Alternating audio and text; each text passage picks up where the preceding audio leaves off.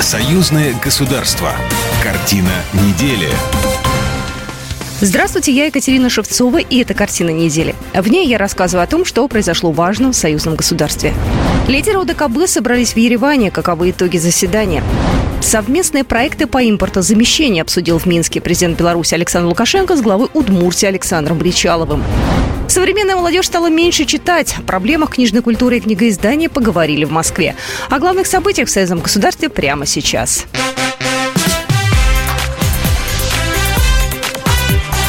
Главное за неделю.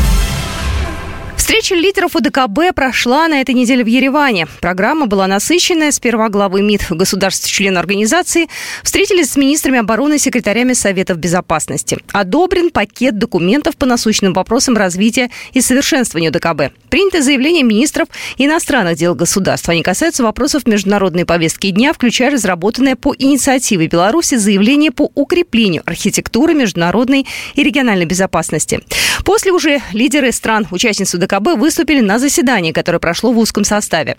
Свою речь президент России Владимир Путин начал с поздравлений президента Казахстана Касыма Жамар Такаева с убедительной победой на выборах. Среди других тем, которым президент уделил внимание, обстановка в Афганистане. Она по-прежнему остается сложной. Велика вероятность проникновения боевиков на территории стран ОДКБ. Другой острый вопрос, требующий урегулирования армяно-азербайджанский конфликт. Путин положительно оценил прошедший в Сочи саммит лидеров Азербайджана и Армении. Переговоры создали основу для будущих компромиссов по принципиальным вопросам для создания мира и стабильности в регионе. Путин выразил надежду на заключение между Арменией и Азербайджаном мирного договора. Надеемся, что это позволит в конечном итоге выйти на заключение мирного договора между Ереваном и Баку. В ходе нашей сегодняшней двусторонней встречи еще об этом, конечно, будем говорить. Кроме того, коллеги по ОДКБ будут проинформированы о ситуации на Украине. Что же касается работы самой ОДКБ, то Россия поддерживает решение об оснащении миротворческих сил организации современными видами вооружений и специальной техникой. Поддерживает российская страна и создание совместного формирования радиационной, химической, биологической защиты и медицинского обеспечения. Объединяет членов ОДКБ и работа над сохранением памяти общей истории. Народы стран-участниц вместе героически победили в Великой Отечественной войне, и важно об этом помнить. Как о том, что в ядерной войне победителей не будет. Эту тему понял в своем выступлении президент Республики Беларусь Александр Лукашенко. Ядерная риторика отдельных западных лидеров зашкаливает. Наше твердое убеждение, ядерному шантажу не должно быть места в международной политике. Повторю известный тезис. В ядерной войне победителей не будет. Лукашенко отметил, что налицо беспрецедентное обострение военно-политической обстановки на Евразийском континенте. Беларусь принимает от Армении председательство ВДКБ в период системного кризиса международных отношений. И девиз этого председательства «Через солидарность и сотрудничество к миру и безопасности». Совместные проекты по импортозамещению обсудил на этой неделе в Минске президент Беларуси Александр Лукашенко с главой Удмуртии Александром Бричаловым. Глава государства отметил, что Беларуси в этом плане повезло, так как во времена СССР страна уже была ориентирована на экспорт, и главное предприятие советской промышленности удалось сохранить. Поэтому Минск сегодня готов оказать любую поддержку партнерам по союзному государству. Президент обратил внимание на важность визита главы Удмуртии для дальнейшего развития белорусско-российских отношений. Александр Лукашенко отметил, что Беларусь и Россия определили более десятка совместных проектов в сфере импортозамещения. Мы вычленили белорусско-российские проекты. У нас их больше десятка будет на территории Беларуси, очень много в России. Э, мы так быстро и по лесозаготовительной технике продвинемся по всем направлениям. Вот этот год показал, что мы вполне способны решить те проблемы, которые нам надо срочно решить. И ваш визит, Александр Владимирович, он в этом плане очень важен. Вы все-таки, можно прямо сказать, сердце России – Глава Удмуртии отметил качественный уровень сотрудничества с Беларусью. Огромное внимание уделяется сельскому хозяйству. Регион в этом плане готов делиться собственными наработками.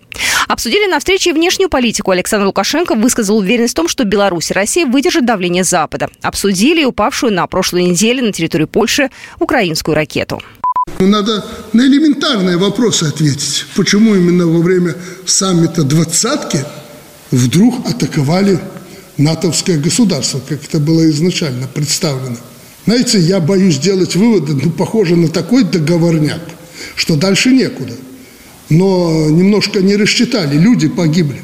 И полякам надо ответить собственному населению. Лукашенко заявил, что сейчас против России и Беларуси идет ожесточенная война в СМИ. И ситуация с ракетой это показывает. Президент Беларуси уверен, что Запад пытается добиться эскалации конфликта. Поэтому сейчас крайне важно обратить внимание на развитие экономики. Будет экономика, не будут страшны никакие войны, заявил белорусский лидер. Говорили на этой встрече о возможности совместного белорусско-российского производства мотоциклов под брендом «Иш». Кроме этого, Александр Бричалов высказал уверенность в том, что уже в ближайшие 2-3 года рост товарооборота между Беларусью и Удмуртией может вырасти кратно. Юбилейный форум регионов пройдет в Уфе. Об этом на этой неделе заявили главы Совета Федерации и Совета Республики после подписания соглашения о сотрудничестве. Председатель Совета Республики Наталья Качанова была с официальным визитом в Москве. Ее тепло приняла глава Совета Федерации Валентина Матвиенко. Они подписали обновленный договор о сотрудничестве в Верхних палат парламента двух стран. Он был заключен в 2012 году и теперь дополнен с учетом вызовов времени. Также условились продолжать патриотический проект «Поезд памяти», который задуман, чтобы способствовать сохранению общей исторической памяти. В следующем году к нему подключатся старшеклассники стран Евразес.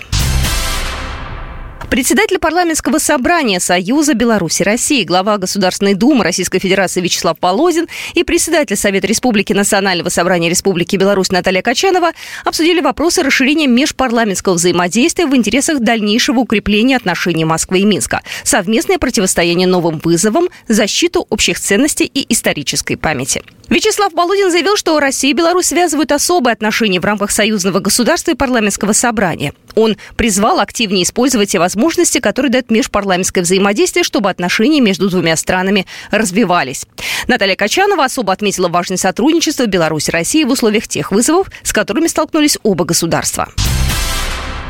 Проблемы книжной культуры и книгоиздания, также их тенденции и перспективы развития обсудили в Москве на 15-м белорусско-российском научном семинаре конференции «100 лет Институту белорусской культуры и белорусской академической науки». Мероприятие прошло в деловом и культурном центре посольства Беларуси в России. В работе семинара приняли участие ученые ведущие специалисты Белорусской национальной академии наук, а также вузов, музеев, архивов крупнейших библиотек обеих стран. Одной из главных тем конференции было сохранение и воспроизводство исторической памяти и передача накопленного исторического опыта на страницах книг. Николай Маслевец, директор Института социологии Национальной академии наук Республики Беларусь. Очевидно, что на фоне, во-первых, тех вызовов, тех угроз, с которыми сталкивается современный мир, на фоне трансформации общественного и личностного сознания, на фоне нарастания масштабов, объемов фейковой информации, э, заниматься просвещением, заниматься образованием молодежи, заниматься формированием книжной культуры. Это задача еще более сложная, но э, задача решаемая. В рамках союзного государства, во-первых, есть понимание значимости этих проблем есть. Ведется работа по формированию соответствующей нормативно-правовой базы в этой сфере. Современная молодежь уже не так часто посещает библиотеки, предпочитая скачивать литературу в интернете. Например, в Москве и Санкт-Петербурге библиотеками пользуются всего около 15% жителей. Эту тему тоже поднимали на конференции. В регионах России библиотеки организуют специальные проекты, направленные на привлечение читателей. И самая большая сложность – книга распространения. С одной стороны, книга издания развивается, свое издательство есть почти в каждом регионе России и Беларуси, сохранены библиотеки. С другой, число книжных магазинов сокращается, и им, как и библиотекам, нужна господдержка. Торжественное открытие 12-й международной конференции с сохранением, поддержкой и продвижением русской культуры и языка за рубежом состоялось в Минске в Доме Москвы. Традиционно его проводит Департамент внешнеэкономических и международных связей российской столицы. На мероприятии присутствовали представители посольств России и Беларуси, а также городских, республиканских и федеральных профильных ведомств. Эта конференция объединила преподавателей русского языка из вузов и школ, деятелей культуры, сотрудников музеев и издательств не только из союзного государства, но и из других стран СНГ Европы, из Сирии и Израиля. Людмила Рычкова, профессор Гродненского госуниверситета имени Янки Купалы. Эта конференция очень часто открывает нам ну, просто невероятные грани русской культуры, и оказывается, что у нас очень много общего. Это лишний раз а, подтверждает общность наших корней, нашего происхождения. И это очень важно сегодня, когда Беларусь и Россия плечом к плечу решают сложные вопросы современности программе форума доклады о положении русского языка и культуры в мире и странах СНГ в частности, а также об актуальных вопросах преподавания очень востребованного сейчас курса РКИ, то есть русского языка как иностранного. В рамках мероприятия состоятся выступления ученых-русистов из Беларуси, Таджикистана, Франции, Узбекистана. Форум продлится в Минске до 26 ноября. В Беларуси набирают популярность экскурсии на заводы. Среди туристов востребованы все направления. От гранитного карьера до кондитерской фабрики. Гранитный карьер в городе Микошевичи Брестской области самая большая открытая горная выработка в Европе. Его длина почти 3 километра, глубина 130 метров. Туристам предлагают прокатиться на огромных белазах по дорогам-серпантинам к самому дну. Увидеть туристам предлагают и производство популярных белорусских продуктов. Кондитерские фабрики, пивоваренная компания и заводы безалкогольных напитков наряду с экскурсиями экскурсиями проводят дегустации. Ирина Воронович, директор департамента по туризму Министерства спорта и туризма Беларуси. Прибыльное вливание в экономику есть обязательно при э, заводе магазин, где ты можешь этот товар приобрести. И хороший ход маркетинга, и маркетологи над этим работают, чтобы сувенирная продукция продавалась. Около 80 белорусских предприятий сейчас открыты для промышленного туризма. Там подготовили специалистов и закупили оборудование для проведения экскурсий. Для путешественников, особенно для подростков, это порой не только развлечение, но и возможность определиться с будущей профессией. Вот такие события происходили в жизни союзного государства на этой неделе. С вами была Екатерина Шевцова. Программа произведена по заказу телерадиовещательной организации союзного государства. Картина недели.